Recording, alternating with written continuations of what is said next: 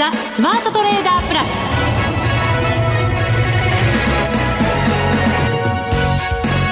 全国のリスナーの皆さんこんにちは。内田まさです。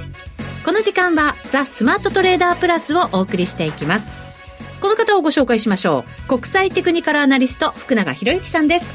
こんにちは。よろしくお願いします。よろしくお願いします、はい株から伝えましょうかね、はい、4日ぶりの反落日経平均、はい、3万2686円25銭240円安、はい、ということですね。為替もねお伝えしないと動いてますから141円今50銭ぐらい。はい、まあ、今日140円まあ140円90銭っていうのがありましたけどね90銭台がはい、本当ずるずるずるっとね、えー、下がってきましたけれども。ですね。まああのー、もうそういったことでですね、えー、そういったことで いやまだオープニング始まったばかりですか。ら あんまり詳しく話すると時間が あの押しちゃう可能性が。そうですね。はい、はい、まあ本当にあの今日もですけども上値が重たいっていうのでですねちょっとまあ年末相場らしくない昨年までのねえー、というところなので、まあ、そのあたりもちょっと含めてねいろいろとお話をしたいなと思います。そうですね、はい、アメリカ版もいやも。う最高値更新ですから、ね、ダウね。本当強いですね。ですよね、えー、まだチャンスがあるのかどうなのか知りたくありません？知りたいです。ですよね、はい、番組後半久しぶりですよ、はい、マネック証券チーフ外国株コンサルタント岡本平八郎さんハッチさんゲストですなんかご出演の日にダウが最高値なんて。なんでしょうね。持ってますね。持ってますね。我々は下がってますよ日本。我々はって言われ たまたま日本株下げてるだけですかそうですね、はい。まあ、それでも3万円台ですからね、はい、3万2000円台ね。今日どう捉えるかですよね、はい、そうですそうです、はい、はい、福永さんにもたっぷり伺います。にもって言わないでさあそして毎年恒例になりました、はい。プレゼントがございます。ですね。この時期のプレゼントといえば？言えば？うん。株式手帳でございます。来年のね、はい、新しいの出ましたよ。はい番組からのプレゼントということで、抽選で5名の方にプレゼントさせていただきます。はい、ますなんか噂に聞きましたけど、ええ、もう残りがあんまりないんですって？なんか在庫が結構もう少なくなってるみたいでして、ね、で昨年からあの1月始まりに変わったんですよ。変わりました。でそこでやっぱりあのまあね企業の年度ごとっていうのをやってたんですけどやっぱり皆さん使い勝手は1月の方がいいんでしょうかね。そうですね。なんか新規一点って感じしますもんね。1月だとね。かもしれませんね。はい、はい、ということでなんかそこからですね結構皆さんあの手に取っていただいているようでございまして、えー、去年はおかげさまで完売をいたしましたので、ね、今年ももう完売間近、はい、ということなので、はい、もしかしたらこの5名様にプレゼントするこの5冊が、希少価値。いやいやいやいや、ね、手帳の希少価値っていうのはちょっと言い過ぎじゃないでしょうか。おかしいですか？おかしいと思います。そうですはい、はっきり言います。おかしいと思います。そうです手に入らない可能性がありますまあまあね書店さんとかでも在庫がないとなると、ちょっと大元のところにね在庫がなくなってるって話なので、うん、はい、はい、お気をつけいただければと思います。そうですね、はい、なので早めにちょっと応募いただいてまあ早めでも遅めでも 当たる当たらないは決まらないんですけど速さじゃないんですけど 忘れないうちにご応募いただいた方がいいかなと思います、ね、はい、はい、興味のある方はぜひよろしくお願いいたします、ね、締め切りが12月20日水曜日ということです。番組のホームページからご応募いただけるようになっていますのでそちらからぜひぜひご応募ください、はい、お待ちしています,、メッセージもね付け加えてください、ぜひぜひ応援のメッセージお願いします。それでは番組進めていきましょう。この番組はマネックス証券の提供でお送りします。スマートトレーダー計画。よーいドン。さあ、それでは改めまして、日経平均株価32,686円25銭で240円、実践安となりました。0.73%の下落。トピックスの方がマイナス1.4%ですから、こちらの方が下落率が大きかったと。いうことになります。そうですね。はい。あのー、まあ、これまでもですね、いろいろあのトレンド転換のサインの話だとかをしてたのと、それからあと、まあ、えー、モメンタムが上値が重たいとかですね、いろいろお話をしてたんですが、はい、まあ、残念ながら結果的にですね、あの、先ほども、あの、まあ、内田さんからも話ありましたが、ニューヨークダウが最高値更新しても、東京市場は逆行安しちゃってるという流れになってまして。そうですね。はい、為替の動きなんかもね、やっぱりこれ売り材料になってしまったんだとは思うんですが。そうですね。で、まあ昨日の FMC の結果を受けて、まあ、あの、今お話ありましたように、為替が、あの、円高に触れて、はい。で、えー、141円台をつけるところから、もう140円台の後半まで行ったという。そうですね、今日の東京時間に。はい、東京時間ですよね。はい、まあ、そういったところがちょっと嫌気されて、えー、先物にまとまった売りが出たというところだと思うんですけども、売買代金が今日は4兆4632億円。そうですね。34億円。はい。えー、というところと、あと売買高に関しても18億9600万株。はい。はい。あの、本当結構、あの、S q とか除いてこんなに膨らむっていうのは久しぶりだと思うんですよね。ねはい。はい。で、えー、まあそういうところでもですね、えー、商いが結構、まあ活発だったっていうことが考えられるのと、それからあと、まあ今日は、えー、S q 値ですね。今回のあの前回のメジャー S q 先週も話しましたけども、はい、S q 値をなんとかまあ上回った状態ではあるんですよね。はい。というところで、あの、崩れそうで崩れないという流れは、まあこれまで通り続いているということなんだと思うんですけども、とか踏みとどまってはいるよ、はい、ということですかね。そうですね。えー、S q 値割る場面あったんですが、えー、32,630円台ですので、まあ、そこからしましてもですね、なんとか、まあ今日、まあギリギリではありますけど、あの、持ちこたえているという状況ですよね。はい。はい。で、あと、まあ、あの、業種別で見ても、あの、値上がり業種が今日は、えっと、サービスと科学と金属製品というところで、うん、えー、やっぱり一番下落率大きかったのは輸送用機器。はい。はい。それからあと、金利の低下をやっぱり意識して銀行株が売られているということで、あと運用に関してもやっぱり保険なんかがですね、金利低下で、えー、運用成績がまあ下がるとか収益が下がるというようなことが考えられたのか、もうこのベスト3がですね、輸送用機器銀行保険という形で、うん、えー、まあベストというかワーストですね、ワースト3になってしまったという形ですよね。はい。はい。で、ちょっと気になるのがやっぱりあの、円高なんですけど、電気ガスとかですね、うん、エネルギー関連のところが実は、あのー、20、えっと、8位ですか。うんあの、まあ、下落率から言うと、下から5番目なんですけど、はい。はい。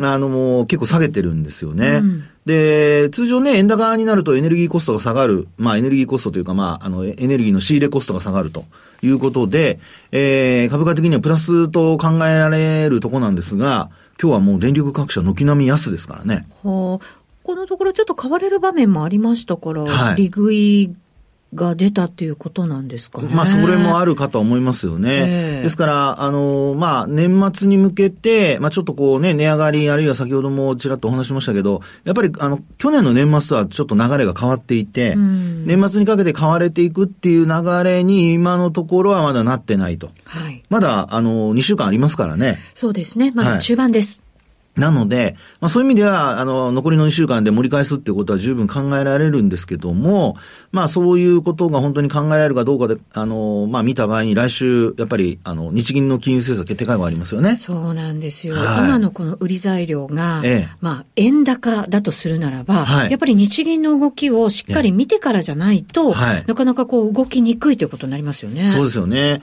で、先ほどお伝えしたような業種別のその、まあ下落率上位の、あの、か、まあ、各社とか業種を見ていただいて、あの、一つ、やっぱり、今度はトピックスを、あの、意識していただくとっていうところになるんですが、はい、トピックスの今日の終値が2321ポイントなんですよね。うん、で、あの、今月、あの、12月の実はこれ全部終値ですけども、終値ベースの安値というのが、えっと、これは12月の8日、これあの75日移動平均線を割り込んだ時なんですけど、2324.47ポイントだったんですよ。ああ、それを下回ってしまった今日。その通りです。で、あと次の安値というのが、もうあの11月の8日、まあこれ同じ8日ですけども、この時に2305ポイントっていうのがあるんですね。はい。はい。で、あの、まあ、こうやって見ていただきますと、まあ、やっぱりこう、じわじわとですね、えー、株価水準、トピックスの方が、まあ残念ながらバリュー株の方の、あの、水準が切り下がってきていると。はい。で、あと、なおかつ、75日線をちょっと下回ってですね、えー、来てしまっていますので、前回のその、12月8日の日割り込んだ翌営業日は一気に上げたんですよね。はい。ですから、あの、まあ、明日以降、やっぱり75日線はなんとか死守していかないと、あの、75日線が今度、あの、まあ、前回お話したかどうかあれですけど、下向きに変わってしまうことが考えられるので、75日前って、あの、8月の下旬なんですよ。はい。で、8月の下旬のトピックスの値って、うん2300ポイントちょっと上回ったところなので、そうですよね。ここからまだ、あの、駆け上がりましたよね。そうで。す。で、9月の15日がこれが年初来高値なので、まあ、15、16ですかね、終値ベースで見ますとね、19ですね、ごめんなさい。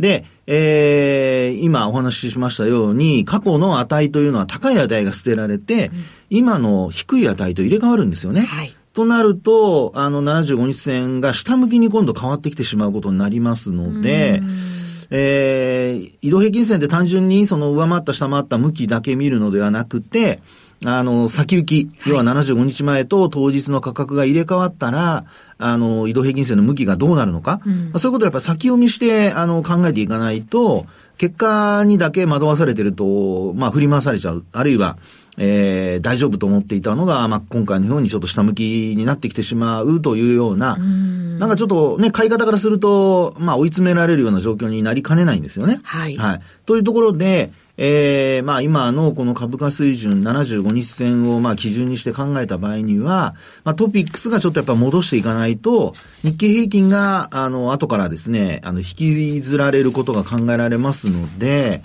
日経平均のその、まあ、あー下落にもですね、やっぱトピックスが下落が続いている間はちょっと注意をしておくというのがポイントになってくるかなと思いますね。そうですね。これ、はい。捉え方間違えてるかもしれませんけど、このところやっぱり動きって、はい。こう下がるとき、とてもこう急に下がってきて、ええ。パンと反発していくっていうような動きがありましたけど、ええ。今回ってなんとなくじんわり重くて、で、移動平均線もじんわり下向きになってきて、で、なかなかその移動平均線上回れないっていうような動きにも見えるんですね。なんとなくだから、こう、嫌なんですよ。押し込められてる感じがして。本当ね、内田さんよく見てます。あの、今回の11月が高値じゃないですか。はいこの時の、あの、高値の、まあ、フォーメーション、私がもし決めるとすると、内田さんの説明がドンピシャで、緩やかにこう、高値をつけているので、はいこれ、ソーサートップというふうに考えられるんですよね。で、そこから、一旦、こう、まあ、落ちて、戻してはいるんですけど、これでもし日経平均も75日線割り込む、あるいは8日の安値を割り込むっていう流れになると、ソーサートップが完成してしまうことになりますので、はいまあそうなると11月の頭につけた、あの、まあ、発生した窓ですねうん。これね、10月下旬から、あの、10月末から、あの、11月の3日4日ぐらいまでのところまでつけた窓なんですけど、これ埋めに行く可能性も出てくるので、え、そうすると3万1000円とか？日経平均で。まあ、円高が続くとその可能性は十分ありますよね。要は140円の前半までいった、あ、後半までいってるわけですから、はい万が一ですけど、来週も経済指標ありますし、日銀の金融政策どうなるかわかりませんが、まあ万が一ちょっとでも強気な発言をししようものであれば、円高進むでしょうから。まあ一瞬かもしれませんけどね。なので、あの、まあ、いずれにしましても、あの、株式市場は、為替、それからあと、えー金利、はいあの、あと来週の日銀、まあ、そのあたりでの動きということになってくると思いますので、まあ、あんまり、あの、楽観視せずに、しっかりと、あの、チェックをしながら、見ていただきたいと思いま。そうですすね。ちょっと難しい局面に入ってきた感じもありますね。はい。以上、ここまではスマートトレーダー計画、用意ドンでした。続いては、マネックス証券からのお知らせです。投資家の皆様、マネックス銘柄スカウターをご存知ですか？マネックス銘柄スカウターは、マネックス証券に口座をお持ちの方が無料でご利用いただける日本株銘柄分析ツールです。マネックス銘柄スカウターでは、売上高や営業利益など重要な業績指標を過去10期以上にわたりグラフ表示することができます。自分でデータを整理する手間をかけずに、長期的な視点で企業を分析することが可能です。また、マネックス銘柄スカウターには、10年スクリーニングという機能がございます。通常提供されているスクリーニング機能は、直近の通期業績や今期の会社予想などを対象にすることが多いのですが、10年スクリーニングなら、過去10年間の業績や直近の四半期業績での銘柄選びが可能なので、長期視点で自分に合った銘柄を探し出すことができます。さらに、マネックス銘柄スカウターはスマートフォンへの表示最適化も行っているので、外出先などでも場所を選ばずスムーズに銘柄分析を行っていただけます。また、マネックス銘柄スカウターの活用術もマネックス証券のセミナーやホームページで紹介していますので、ぜひご覧ください。マネックス銘柄スカウターは、マネックス証券に口座を開設いただくと無料でご利用いただけます。マネックス証券の口座は無料で開設できます。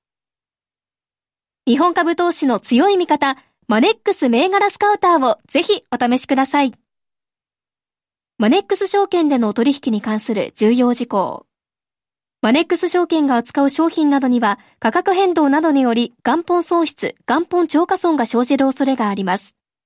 投資にあたっては契約締結前交付書面、目論見書の内容を十分にお読みください。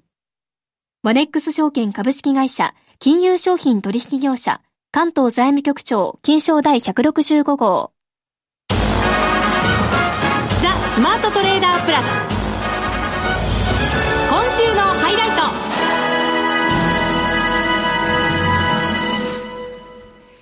それでは、ご紹介しましょうか。はい、お願いします。久しぶりですよ、マネックス。めまして。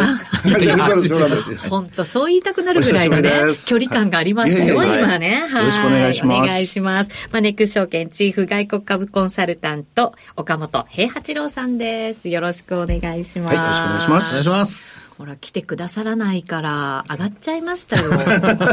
米株が。本当上がっちゃいましたって感じですよね。ね何なんですか、この強さは？これね、あの、S&P500、まあ、1年前に、この時期ですよね。はいもうアメリカって今年2023年って金利が上がるし、うん、株がその大きく下がるみたいなのがコンセンサスだったかと思うんですけど、はい、ね、昨日までで S&P500 ドル建てで22.6%上がってますし、うん、ナスダック総合ですと40%上がってるわけですよ。で、40%? ね、で、あの、これドル建てです。はい、で、このところ、為替ね、あの、はい、お二人話されてました,、ましたけども、あの、ドルが売られてますけど、はい、それでも円建ての S&P500 って32%上がってるんですよ。で、日経平均が25%くらいですから、結局アメリカ株って持っとけばよかったっていう、もう書いてますけど、 stay invested。と。はい、投資を、ね、投資を継続することの重要性を、まあ、改めて確認。できた年だったという感じがします。一時期ね、日経平均の方がパフォーマンスが良くて。そうなんですよね。ねありましたよね。よっしゃって思いましたけど、結果ね。勝負じゃない。対抗してどうするんですか？そうなんですけどね。まあでも、ポートフォリオとしてね、本当ね、持っといた方が良かったっていうのは本当結果論になっちゃいますけど。まあ、結果が全てですからね、投資っていうのはね。なんだかんだ言ってね。ねまあでもどうなんですかね、ここから本当にまだまだチャンスがあるのかどうなのかっていうのも、聞きたいところなんですけど、昨日だから FRB が、はい、まあ、あの FOMC 開いて、で、来年3回利下げするかもしれないっていう話じゃないですか。うん、だから、これはすごいポジティブに捉えてるわけですよね。そうですね。えー、あの、金利、まあ、昨日ね、あの、パウエルさん金利を下げるというようなことをおっしゃいましたけれど、はい、こう調べてみたらですね、金利が高止まり、つまり、これ以上上がらないっていう状況があるだけでも、米株って1年後上がってるんですよ。で金利を下げるということではこれはますますプラスになるんですけど、はい、でよって、まあ、来年の話なんですけどあのあ来年の前に今年12月末、はい、僕 S&P5004800 ポイントいくっていうふうに予想してたんですけどそうなんですね、まあ、あと2%もないぐらいに上がってきてまして、はい、で来年なんですが来年は、えー、っと5200ポイントを想定しております。5200 5200をどう捉え、どう、どうですか ?5200? も、もっといかないんですか？だって4800超えちゃうかもしれないんですよね。まあそうですよね。ねただその、やはりあの、そうやってこう、あまりにも楽観的に見る人が増えると、コンセンサスになってしまうと、はい、そういかないっていうのが世の中の常なので、まああの、控えめではありますけど、5200っていうふうに思っています。やっぱりちょっと調整局面もこれ、やっぱりあるっていうふうに考えます？そうですね、多分ですね、来年の前半は少し弱含む局面があると思うんですけど、はい、むしろそれが買い場になって、年末は高いと思っています。で、大統領選挙の年じゃないですか。そうなんですよ。大統領選挙の年って、ええー、っと、4年間のサイクルで3番目にマーケット強いんですね。上が上がるんです。ももちろんですけど、アメリカからずっとね、はい、上がってきたわけですから。なので、えー、ただまあベストの年ではないんだけれども上がらないわけでもなくて、その根拠というのがやっぱり業績なんですよね。業績、はい。はい。来年は、えー、っとですね、S&P500 は11%の増益、前年比で。2桁。はい、2桁。うん、で、今年はこれ、このままでいきますと、マイナス3.3%。うんなんですけど、来年2桁成長しそうですということと、もっと言うと2025年はいもさらに先12%、ふたやっぱ2桁成長が予想されているということですから、ファンダメンタルズにサポートされたはい業績の強さっていうのがあって、で、加えて金利のサポートがあるとするならば、これ金利下げる理由ってほら、あの、業績が悪いから、景気が悪いから下げるではなくて、インフレが収まったからじゃないですか。そうなんですよね。そこが大きな違いだと思うんですよね。うんまただから経済にとっては、なんだろう、エンジンをね、吹かしていくみたいなはいことになってくれる利下げだとはい。いうことなんですね。そうですね。それともう一つ大切なポイントは、まあ、金利が上がってきましたんで、マネーマーケットファンドの残高がオールタイムハイなんですよ。500、800だ。はい800兆円を超えるはいキャッシュがあって、やっぱりリスク資産である株が上がり続けると、やっぱりそのキャッシュの一部って株に回が回ってくるんじゃないかと思うわけですよね。はい。で特に金利が下がってくるということであれば、やっぱこれもサポーティングの材料になると思いますし、あと、やはり、ここまでマーケット上がってますけど、アメリカのマーケット、いまだに悲観的な人お少なくないんですよ。アメリカのマアメリカーケットに対して？のマーケットに。対して。はい。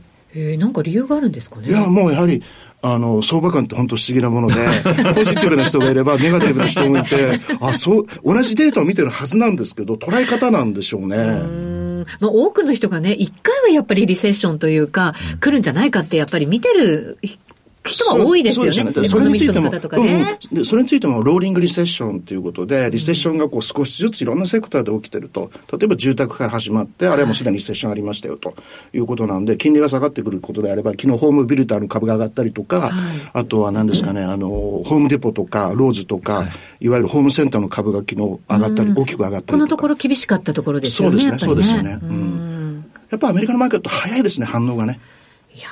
本当そうでも私もっとグロースとかの方が上がるのかと思ったら意外になんかちょっと渋いところがしっかり上がったって感じでしいや、たね。ですから、裾野が広がってるっていう意味ではとてもいいんだと思うんですよね。ああ、なるほど。全体がこう底上げされてるみたいなイメージなんですかね。そうですね、そんなイメージですよね。ね。あとあの、えっ、と、 GAFAM がじゃダメかって言ったらそんなことはなくて、やはり例えば、えっ、と、アマゾンを来年の best pick に選んでいるような証券会社があったりとか、アメリカの会社ですけど、あの、まあ、もちろん、あんあの、割安に放置されている銘柄が多いですから、はい。今年ね、あの、 GAFAM、えー Magnificent 7が、えー牽引していって、まあ、ヘルシーでないとマーケットっていうのは、っていう意見ありますけど、まあ、結果として割安な銘柄がいっぱいあるわけですから、それが金利下がってくる局面で上がって、相場を全体的に押し上げていくっていうことは考えられると思うんですよね。あとやっぱりドル高が結構業績圧迫してましたけど、ちょっとね、その金利を下げることによってドル高が収まるっていうことになると、それまた業績にはプラスになってきますもね。そうんですよね。マイナスではないですよね。そうですよね。むしろですからドル安っていうのは日本企業にとって大変ですよね。そうなんですよ。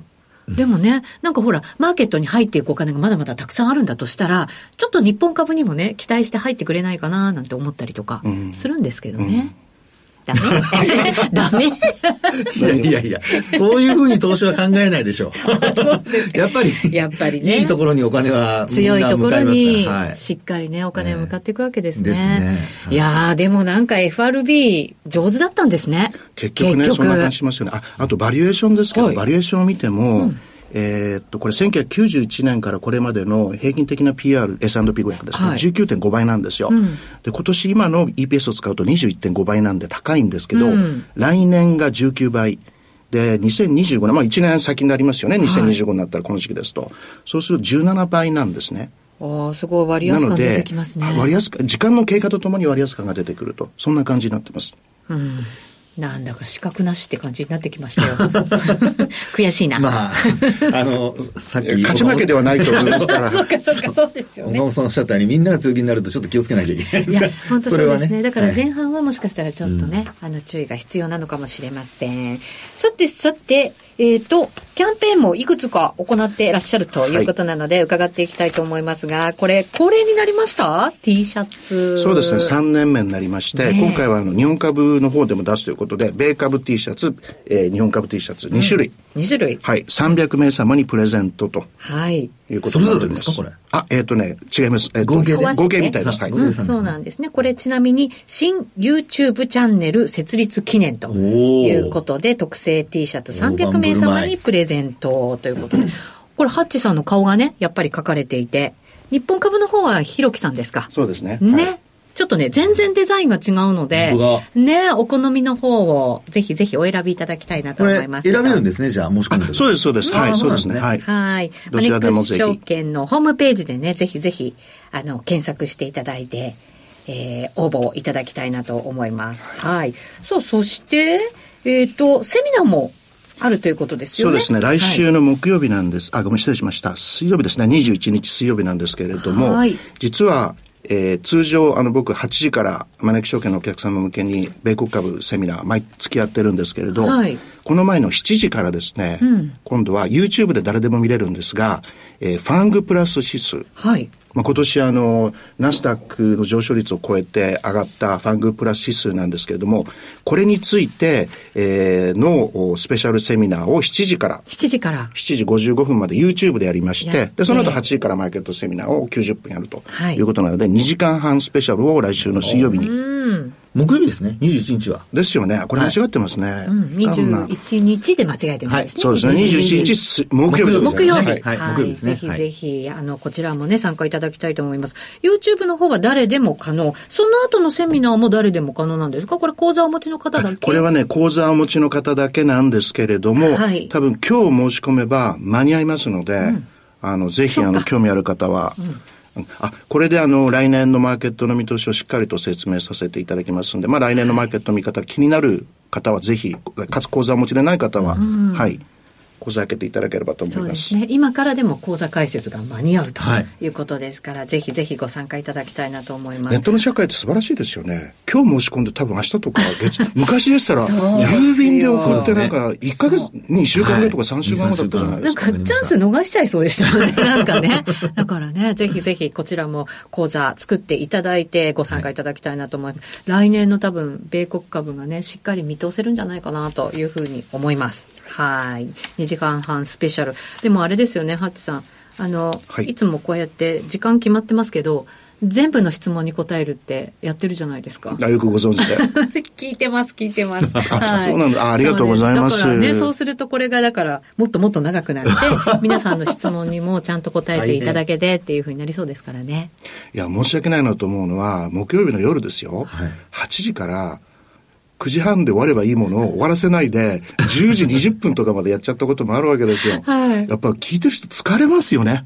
それでも聞いてくださってるお客様いらっしゃるので、本当ありがたいなと思います。そうですよね。大事なだってね、自分の資産をそこに投じていくわけですから、やっぱり皆さん勉強家ですからね。うんそうですね。はいいや、本当本当ありがたいと思ってますし、はいええ多分きっと今年も振り返りながら来年のお話もしてくれると思いますので、ぜひぜひ皆さんご参加いただきたいと思います。まずは。一つ大丈夫ですか？はいどうぞどうぞあの、ジム・ロジャーズって言いますよね。はい彼と僕実はあの、先月インタビューしまして、それの彼とのインタビューの記事が、えーマネック証券のマネクリの方で、明日多分上がると思うんですけれども、まあ残念ながら日本株については非常に悲観的で、相変わらず。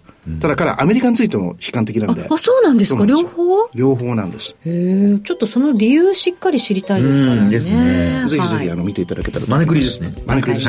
はい。ぜひぜひこちらもご覧いただきたいなと思います。久しぶりに岡本さんに来ていただきいや、ました。でもなんか、話題もたくさんいただいて。ね、本当そうですね。プレゼントもね、あるということです。もっとたくさん来ていただかないとね。そうですね。来年多分いっぱい来てくれるんじゃないかなと思います。まあお忙しいからね気をつけてねはい合間を縫ってそうですね。間を縫って。はいはい。そろそろお別れの時間です。ここまでのお相手は、福永博之と、久しぶりのハッチ岡本と、内田まさびでお送りしました。それでは皆さん、また来週この番組はマネックス証券の提供でお送りしました。